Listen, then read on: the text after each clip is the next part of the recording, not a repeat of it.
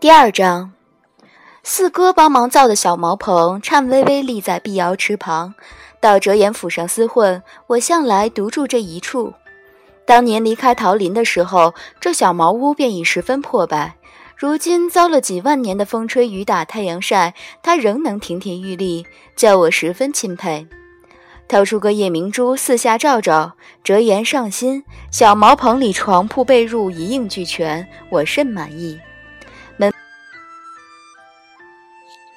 门旁边竖了枝石垒，正是当年我用来掘坑栽桃树苗的。现下用它来挖那两壶桃花醉，倒是正好。今夜里九重天上的月亮难得的圆，折颜说的那颗杜衡极是好找。我比划着石垒，对着杜衡脚底下的黄泥地一头砍下去。运气倒好，一眼便看到那东领域的酒壶透过松动的黄土，映着几片杜衡叶子，唤出绿莹莹的光晕来。我欢喜地迅速将它们扒拉出来，抱着飞身跃上屋顶。小茅棚抖了两抖，终于还是撑下来没倒。屋顶上夜风拔凉拔凉，我打了个哆嗦，摸索着将封死的壶嘴拔开，壶口拍开。刹那里，十里桃林酒香四溢。我闭眼深吸一口气，越发的佩服起折颜那手酿酒的绝技来。我平生做不来多少风流事，饮酒算是其中之一。饮酒这桩事得重天时地利人和。今夜长河月圆是为天时，东海桃林十里是为地利。小茅棚顶上，除了我一个，还栖息了数只乌鸦，勉强也算是人和了。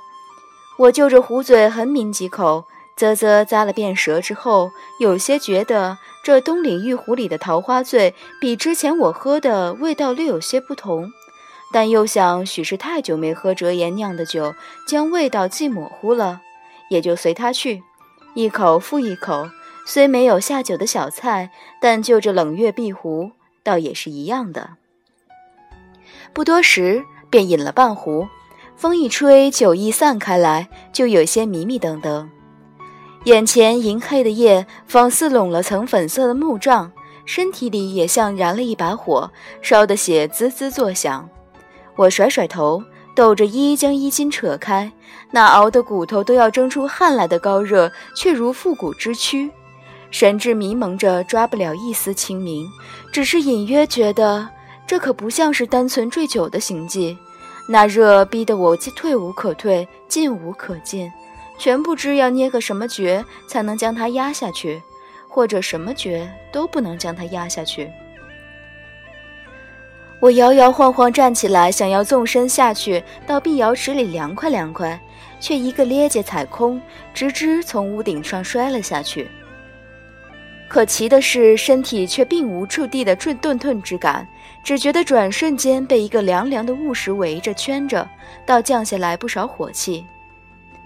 我费力地睁开眼睛，模糊地辨出眼前这雾石是个人影，着一身玄色的长衫，不是折颜。天旋地转，白色的月光铺成十里夭夭桃林，枝头花灼灼，叶萋萋，两步开外的碧瑶池。也浮起层层水汽，忽地变作一片熊熊天火。我赶紧闭上眼，身体已是烫热的疼痛，只寻着那一丝凉意，拼命朝面前的人影上靠。扬起的脸颊触到他下巴脖颈处一片裸露的肌肤，好比一块冰凉的玉石。手指已经有些不听使唤。我颤抖着去解他腰间的系带，他便开始推我，我赶紧贴上去安抚。莫怕，莫怕，我只是凉凉手。他却推拒得更加厉害。这十几万年，我不曾用迷魂术引过什么人，今夜却是无法。昏昏沉沉的集中念力，睁开眼睛看他时，我心下尚且有些惴惴，不知道久未用这门术法。如今倒还中用不中用？他显得有些疑惑，一双眸子阴沉难定，却慢慢将我搂住了。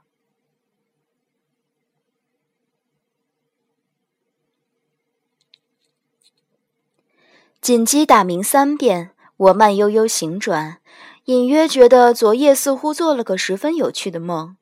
梦里我一副风流形状，肆意轻薄一位良家少年郎。但要仔细回忆那少年郎的模样，却只记得一袭玄色长衫和十里夭夭桃林。折颜的桃花林与东海本就隔得不远，我并不着急。去后山的酒窖里另搬了三坛子陈酿，并着那一壶半的桃花醉一同装进袖子里，才和折颜道别离开。他哼哼唧唧，嘱托我回去之后记着让四哥过来帮他发山前的那两亩薄地。今日确实大吉，我抬手在眉骨处搭了个棚，东海半空里仙气缭绕，祥云朵朵，看来各路神仙都已经到齐。我从袖子里取出来条四指宽的白绫，实打实将眼睛蒙好，准备下水。